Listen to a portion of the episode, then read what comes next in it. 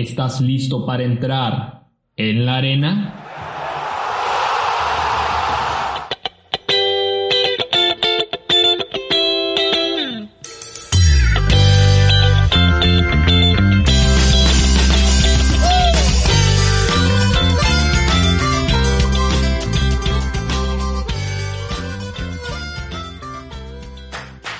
Bienvenidos otra vez hoy a En la Arena. Otra vez les doy la bienvenida y los adentro a este podcast deportivo llamado En la Arena. Yo soy Joaquín Elizalde y hoy, como muchos tal, tal vez se dieron cuenta a través de las historias de Instagram y las publicaciones de Facebook, si aún no nos siguen, síganos. Estamos como En la Arena en Facebook y como En la Arena Podcast en Instagram para conocer eh, los temas que vienen. Eh, como ya se los comenté, eh, dimos un pequeño preámbulo de este tema nuevo que, que es la NBA y sus eras. quise dividirla entre la era antes del 2000 y la era después del 2000, que para mí fueron las eras que tuvieron un poquito más de significación en los cambios. Pero antes de entrar de lleno con el tema, quisiera felicitar a mi profesor Francesco Yerbazzi porque el equipo de su ciudad natal, el Cosenza, eh, subió a Serie B y yo creo que de ahí puede, puede ir a, Serie A. Esperemos que así sea y lo logre y ver todavía más eh, felicidad en, en, en mi profesor. Francesco Yerbazzi, un saludo y felicidades. Pero bueno, ya entrando de lleno al tema, ¿cuántas temporadas creen o cuántas temporadas dirían más o menos que han pasado en la NBA? ¿Mm? Los espero. Si dijeron alrededor de 70 temporadas, pues están ahí cerquita porque fueron, bueno, porque han sido, contando esta, que se lleva en curso, han sido 72 temporadas de la NBA en una cantidad de años que se ha visto un desarrollo del juego por medio de reglas y por medio de un desarrollo de más habilidades por parte de los jugadores que eh, sobre todo también se puede destacar que por la implementación de la tecnología, tecnología ya sea en la asistencia arbitral con la repetición de jugadas, con la implementación de nuevos entrenamientos, pero lo que a mí más me llama la atención es la, el método de la crioterapia que usan algunos jugadores, que es lo que muchos tal vez han, visto, que es los jugadores se meten en una cámara eh, criogénica, en una especie de, de, cápsula y, y, avienta humo. Supongo que es frío, la verdad no tengo mucho conocimiento de cómo sea el procedimiento de, de esta de esta forma de cuidar el cuerpo de los jugadores, pero ya lo hemos visto en muchos de ellos. Y esto también ha sido una principal diferencia entre la NBA o en cualquier deporte, ¿no? Entre el deporte de antes y el deporte de ahora. Los, los, los deportistas rinden. Podemos ver a, LeBron James en, en su plenitud a sus 35 años, igualmente a Cristiano Ronaldo y a Lionel Messi. La medicina del deporte ha avanzado mucho que, que nos ha dado poquito más tiempo de ver a nuestros jugadores favoritos. Pero bueno, en, en, en otras, en otras este, temas, en otras partes se ha visto también un desarrollo del estilo de juego que a muchos no les gusta. A mí particularmente no me desagrada, pero tampoco es mi favorito. Que, por ejemplo, ahora son las alineaciones que son más pequeñas. Ya hemos visto lo que pasó con los Houston Rockets, que alinearon a un jugador de 1.96 de estatura como centro titular de, la alineación. Es decir, esto nunca se hubiera pensado en los años 80 o en los años 90. También ya no hay necesidad de un big man, de un centro, de un hombre alto eh, esencialmente eh, reboteador o agresivo físico. Ya ahora estos hombres big men, centros de pivots, ahora son, son más tripleros que, que, reboteadores. Y tampoco es malo, digo, se puede ver también hay algunos jugadores que, que se mantuvieron con esa faceta de reboteadores eh, pero desarrollaron su juego en el, tema del triple, lo cual los hace a jugadores todavía más valiosos para cualquier eh, organización que, busque sus servicios. Eh, recordemos que este estilo de juego también fue implementado por los Golden State Warriors, con, que empezaron a alinear, ya mucho después de su primer campeonato, empezaron a alinear a Draymond Green como centro titular cuando este jugador apenas mide dos metros y tres centímetros, si no, si no mal recuerdo. Eh, pero lo que a mí no me gusta y lo que se ha visto disminuido en, estos en estos años e, es, la parte defensiva. Para mí la defensa en cualquier deporte es, es una es una parte del juego que, que, tiene mucha importancia y que se ha ido perdiendo. Pero que si se trabaja de manera correcta y, al, mayor rendimiento es algo que te hace ganar campeonatos y, es algo que, pienso que debería regresar. ¿Y por qué les digo de la defensa? Bueno, la defensa se ha, se ha disminuido, la parte defensiva se ha disminuido con la prohibición del chequeo de mano y el chequeo de antebrazo. Anteriormente en los años noventas, si ustedes ven partidos mm, de esos años, los jugadores lo que hacían era Mm, controlar al, al, jugador ofensivo con la mano en la cintura o con el antebrazo. Y era algo totalmente válido y, y, y, conforme a las reglas. Ahora eso se ha eliminado y, para mí son cosas que les quitan, así como hay más armas ofensivas en estos días, hay menos armas defensivas para los jugadores que son totalmente eh, abogados por, por, la defensa. Eh, pero bueno, eh, ha, quitado importancia y, esto creo que los directivos o, la gente de, pantalón largo de la NBA creen que puede ser un algo que afecte al, al, espectáculo del juego, que para mí no necesariamente tiene que ser así. Una buena defensa también se puede disfrutar si es que eres un amante del deporte en todos los sentidos. Pero bien si antes había, si bien antes había una mayor abogacía por la defensa, como lo dije, tampoco era justo, eh, eh, y es algo que, yo lo digo siempre, tampoco era justo que, viéramos a jugadores caer eh, desde los cielos por, por faltas fuertes y agresivas. Si quieres ver un deporte mm, lleno de, de golpes donde los jugadores se pelean entre sí, pues mejor vete a ver la UFC o, algún box tipo de, arte marcial o el box, porque para mí este tipo de, de, conductas de peleas entre jugadores no se es un espectáculo que no se debe ver mucho en la NBA, que es un deporte más de, de aerodinamismo o de, o de agilidad. Y es algo totalmente injusto, totalmente injusto que jugadores cayeran cada cuarto por faltas agresivas arriesgando sus carreras. Eh, imagínense que Michael Jordan en una de esas, y hay una jugada muy, muy específica, muy concreta, que es un partido contra los New York Knicks en el 95, justo en el regreso de, del retiro de Michael Jordan, su primera visita al Madison Square Garden contra los Knicks. Eh, él en una jugada se alza por los aires y Patrick Ewing lo tumba y en esa su rodilla se queda atorada en la duela y parece que se dislocó o se o le pasó algo a su rodilla y no se levanta por no sé cinco minutos afortunadamente no le pasó nada pero imagínense en una de esas si a Michael Jordan en tantas jugadas tantos golpes que recibió tantas eh, faltas fuertes eh, se hubiera lesionado y no hubiera sido el mismo en toda su carrera, ahorita no estuviéramos hablando de la serie de Last Dance, que ha sido muy famosa, o de la interminable comparación con LeBron James. Entonces, por ese aspecto, yo creo que, que en el tema de los fouls ha sido una buena decisión por parte de la NBA y, estoy en, lo correcto.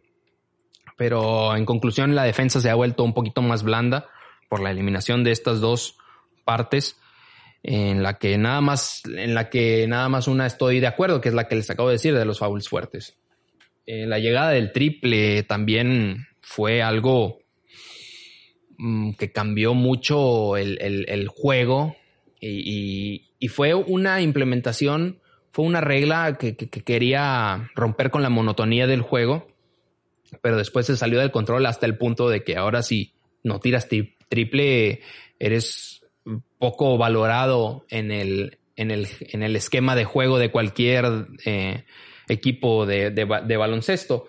En 1979 se, se implementa esta, este tiro de tres para intentar animar un poco más a la, a la afición, pero como les dije, ahora se vuelve una estadística para mí sobrevalorada por parte de aquellos eruditos de la estadística y también por lo por consecuente ha hecho que el juego de, del mid-range, el juego de mid-range del tiro de, media se haya eh, también subvalorado mucho y cuando es un arma que inclusive lo podemos ver con Kawhi Leonard, es un arma que todavía funciona y que no debería eh, ser despreciada.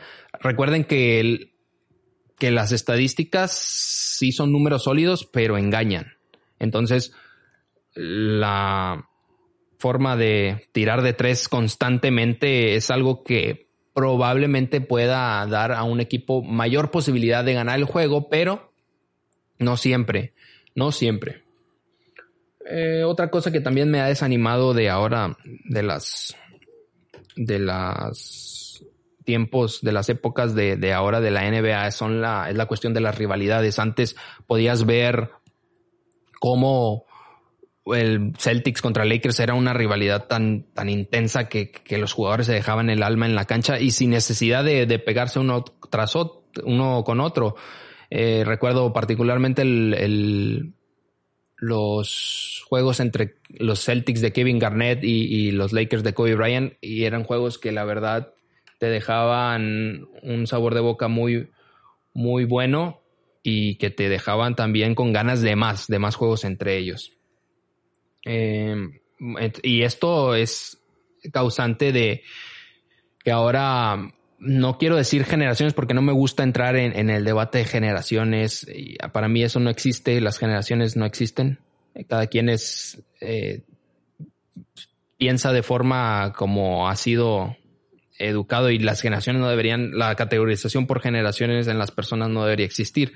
Pero ahora las, las personas eh, se le van más a un jugador que a un equipo en sí y eso es lo que ha provocado también que los jugadores poquito ya no tengan tanta esa lealtad al equipo eh, como antes sí se veía. Les digo, la cuestión de, Kevin Garnett, tal vez él empezó en los Minnesota Timberwolves, pero estuvo, los años que estuvo en los Celtics lo dio todo. Eh, ¿Quién más sino Kobe Bryant, Michael Jordan, Patrick Ewing? que se quedó en los Knicks eh, todo, toda su carrera sin prácticamente ganar ningún título. Ahí se puede demostrar que, que antes la, la lealtad de, de, los jugadores con los equipos era mucho mayor. Otras cosas de, de las positivas, ya no tanto hablando de, de, de, lo que no me gusta, otras cosas de lo que yo pienso que es positivo de la NBA es su apertura a un mercado más europeo que antes no se veía tanto y, yo creo que eso es algo muy bueno porque hay jugadores que tienen un peso específico en cada equipo y también en la NBA, como es el caso de Luka Doncic o incluso el, mismo Krista Porzingis, que, que, han marcado una, una diferencia notable en sus equipos y que antes no se veía mucho, ¿no? Yo recuerdo a, a Sidrunas Ilgauskas de los Cavaliers, que era uno de los pocos jugadores extranjeros, de los primeros pocos jugadores extranjeros de los que conocí, también Anderson Varellao, pero si nos queremos ir más para atrás, el propio, no recuerdo su nombre, pero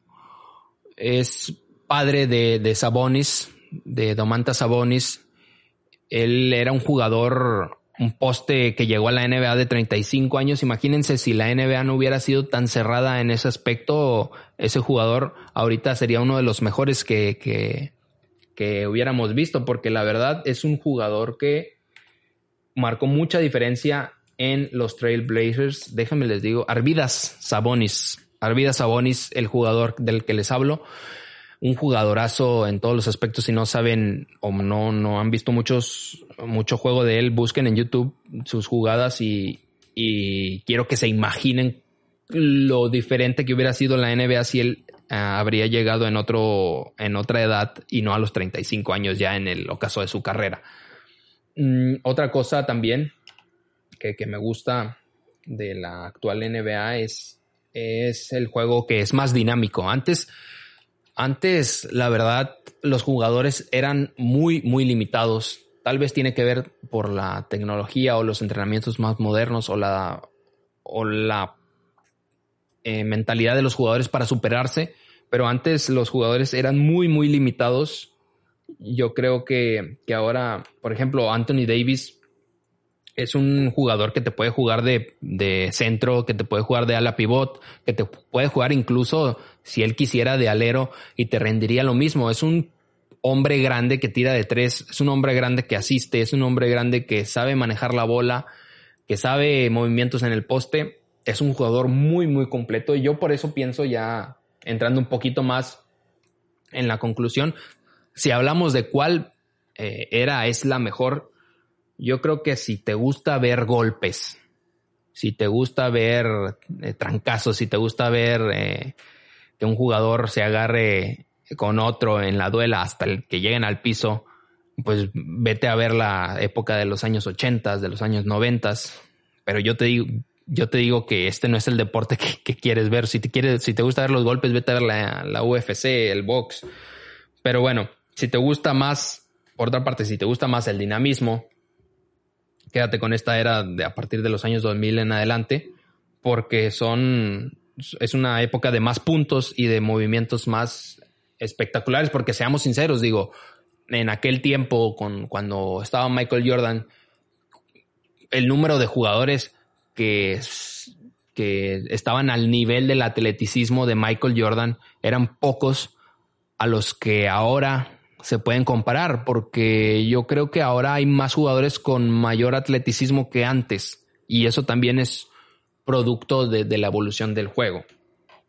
Pero bueno, para mí, creo que si pones, para definir más bien, cuál eres mejor, creo que si pones a los mejores jugadores de la, de la época antes de los 2000 y a los mejores jugadores después de la 2000, hay muchos más, yo creo que algunos van a odiarme por lo que voy a decir, pero yo creo que hay mucho más talento en la época después de los años 2000 que la de antes de los años 2000. Entonces, si hablamos de la mejor era, creo que después de los 2000 es, es mejor.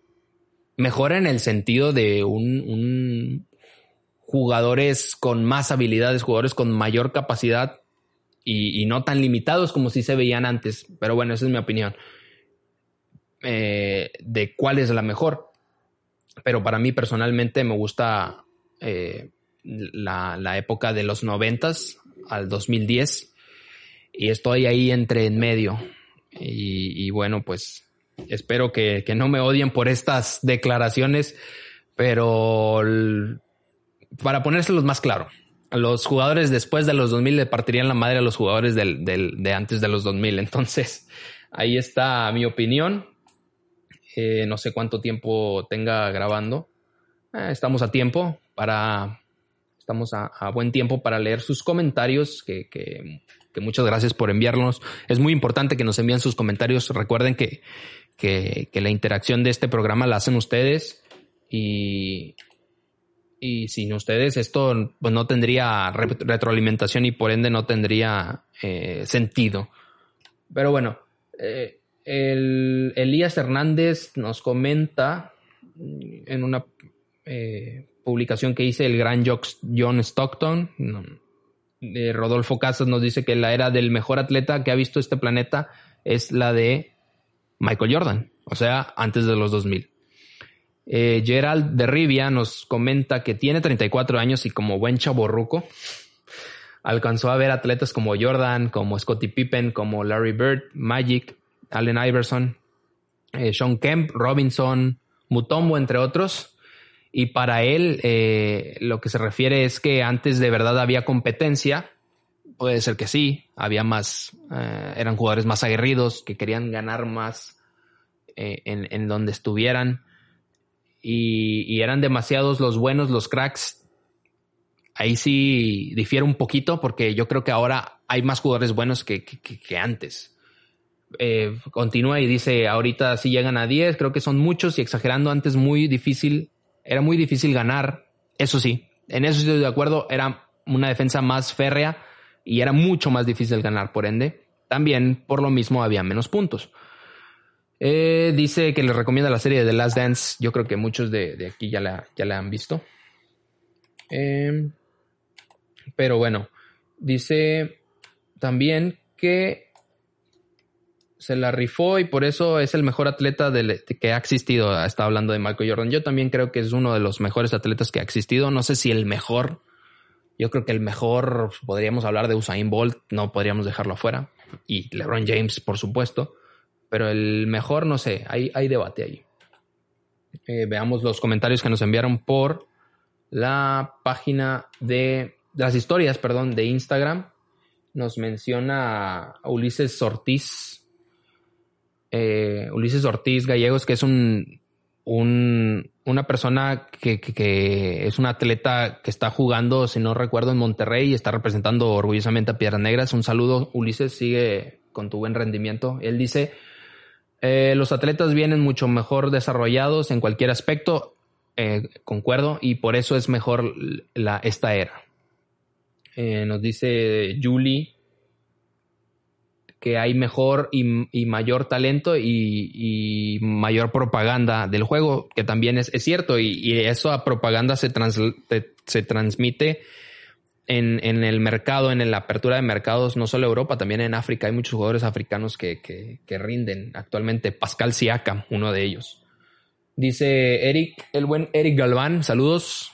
Eh, mi brother, el Eric, dice que es mejor y después nos puso por qué es mejor. A ver, déjenme leer, les leo. Dice que hay mayor competitividad y destreza de los jugadores y un jugador de la banca actualmente es mejor. Eso es un buen, buenísimo punto porque creo, creo que no sé si, si sea una cultura más del, de, de, de, de apoyar desde la banca, pero sí hay muchos jugadores que son de la banca inclusive mejores que los titulares. Caso Patrick Beverly, caso Lou Williams, caso Montreal Harris, muchos jugadores buenos desde la banca. Buen, buen comentario.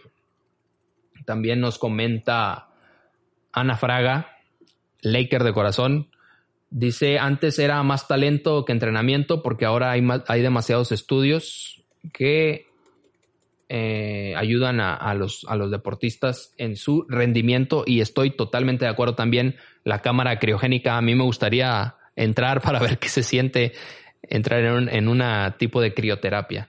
Eh, Arcadio, Diego Amar, perdón, nos dice que es más aburrida porque ahora se enfocan más en los triples, que es un poquito, poquito más aburrida porque es, si quisiera eh, ver un, un, partido con, con, solo jugadores tirando de tres, pues sí es un poco, se torna un poco aburrido.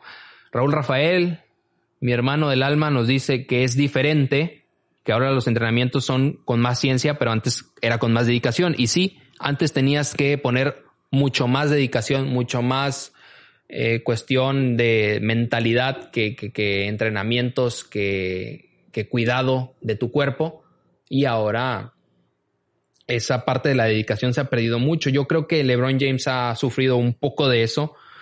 Se ha enfocado mucho en, en cuidar su cuerpo, en, rendir bien todas las temporadas más que en ganar un campeonato. Creo que ha perdido un poquito esa convicción de ganar campeonatos. Es desde mi opinión. Eh, creo que LeBron James es en cuestión de mentalidad, eso ya es para otro debate, quién es mejor LeBron James o Michael Jordan, pero en cuestión de mentalidad, LeBron James es muy pobre comparado con Michael Jordan, pero en cuestión de habilidad, LeBron James es superior, yo creo, a Michael Jordan. Eh, Alfredo, Alfredo nos dice, Alfredo Cepeda nos dice que eh, se perdió toda la esencia y ahora es puro show y nada de habilidad. Ahí estoy en desacuerdo. Yo creo que hay más habilidad ahora y, y más show sí, pero creo que los jugadores tienen mayor habilidad que anteriormente. Veamos si nos da tiempo, todavía nos da tiempo para leer más. Arcadio nos dice, considero que no es peor ni mejor el juego conforme al tiempo ha ido cambiando, como debería ser en todo deporte. Estoy totalmente de acuerdo, Arcadio. Nos dice Pepe Molleda, eh, el mejor, que hay mejor estado físico y mejor puntería y mejores bancas, lo que nos comentaba nuestro compañero también Eric, que hay muchas mejores bancas, sin duda, y es un punto que se me olvidó eh, decir en este podcast, hay muchos mejores bancas que en el pasado. Rolando Flores de Marcador Final, saludos a Marcador Final, es mejor ahora especialmente dice el que se queda con la década de los 2010 igual. Igual la década de los 2010 creo que, que, marcó mi infancia por Kobe Bryant. Ahí está tras su jersey. Y, marcó mi infancia y por eso para mí es una de mis favoritas. Eugenio Keno el Willy Rex de Piedras Negras dice que es mejor ahora por la evolución de los deportistas pues son más rápidos, más atléticos y los récords se rompen y eso es cierto. Pero los récords se van a ir rompiendo conforme vaya evolucionando el, juego y, es, y eso es así en, todos, creo que en todos los deportes. Eh, César Castro nos dice, depende de qué punto se hable con, de qué punto de la NBA se hable y con quién se hable también. Depende mucho de con quién se hable de la NBA. Eh, ¿Qué más? ¿Qué más? Pues yo creo que ya son todos. No faltaba el pequeño troll, especialmente pequeñísimo troll del internet. Eh, Carlos Martínez Olivo eh, dice que es un mal deporte y que es aburrido. Ok, está bien, tu opinión. Carlos Martínez, Charlie, el buen Charlie. Y otra vez, bueno, Rolando Flores nos, nos, nos dice, nos especifica que disfrutó más esta época de los dúos es cierto, hay, hay un poquito más de épocas de los dúos. Yo creo que la época de los dúos es más en los años 90. Ahora hay más épocas de, de, de, los tríos. De los tríos. de, de, los, de los Big Three, como se les dice, ¿no? Y ahora, paulatinamente ha ido regresando a los dúos. Ya vemos ahora Anthony Davis, LeBron James, eh, Paul George, Kawhi Leonard. ¿Quién más está ahí? Está Damian Lillard, CJ McCollum. Eh, ahora la nueva, el nuevo dúo europeo Krista Porzingis y Luka Doncic, yo creo que se ha ido volviendo a esa dinámica de los dúos, de los dúos eh, en la NBA. ¿Qué más? Nos dice Edwin André, Edwin, que, es peor porque actualmente esa base de dinero y que más dinero tenga es el que más probabilidad tiene de ganar y antes era una, una esencia del deporte que era pura y se, veía, se vivía una pasión magnífica. En eso estoy de acuerdo, pero en la cuestión del dinero no creo. ¿eh? Las ligas de Estados Unidos tienen una mm, forma de beneficiar a los equipos eh, que tienen más dinero y aún así no son los mejores siempre. Es decir, hay un, la cuestión del tope salarial sí ayuda a que haya mayor paridad en los, en los equipos y no creo que la cuestión del dinero sea, tenga que, nada que ver con, con, con la probabilidad de ganar, de que un equipo gane. Yo creo que tiene más probabilidad de ganar un equipo que arma bien sus rosters, no tanto por contratar al, jugador que más cobra, eso es lo que menos quieres, contratar al jugador que, que, más cobra para que después no te rinda nada Mm, yo creo que eso del dinero tiene que ver más en la en el fútbol.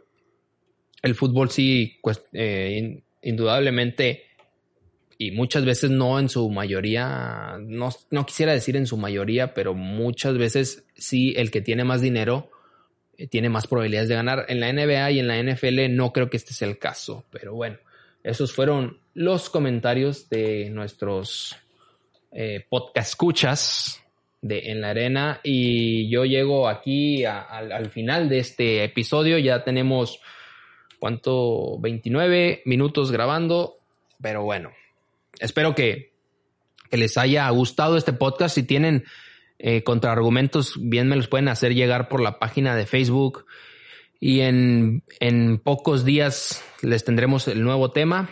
Y nada, siguen sintonizando nuestros podcasts. eh, y los esperamos aquí otra vez para que entren en la arena. Adiós. Cuídense.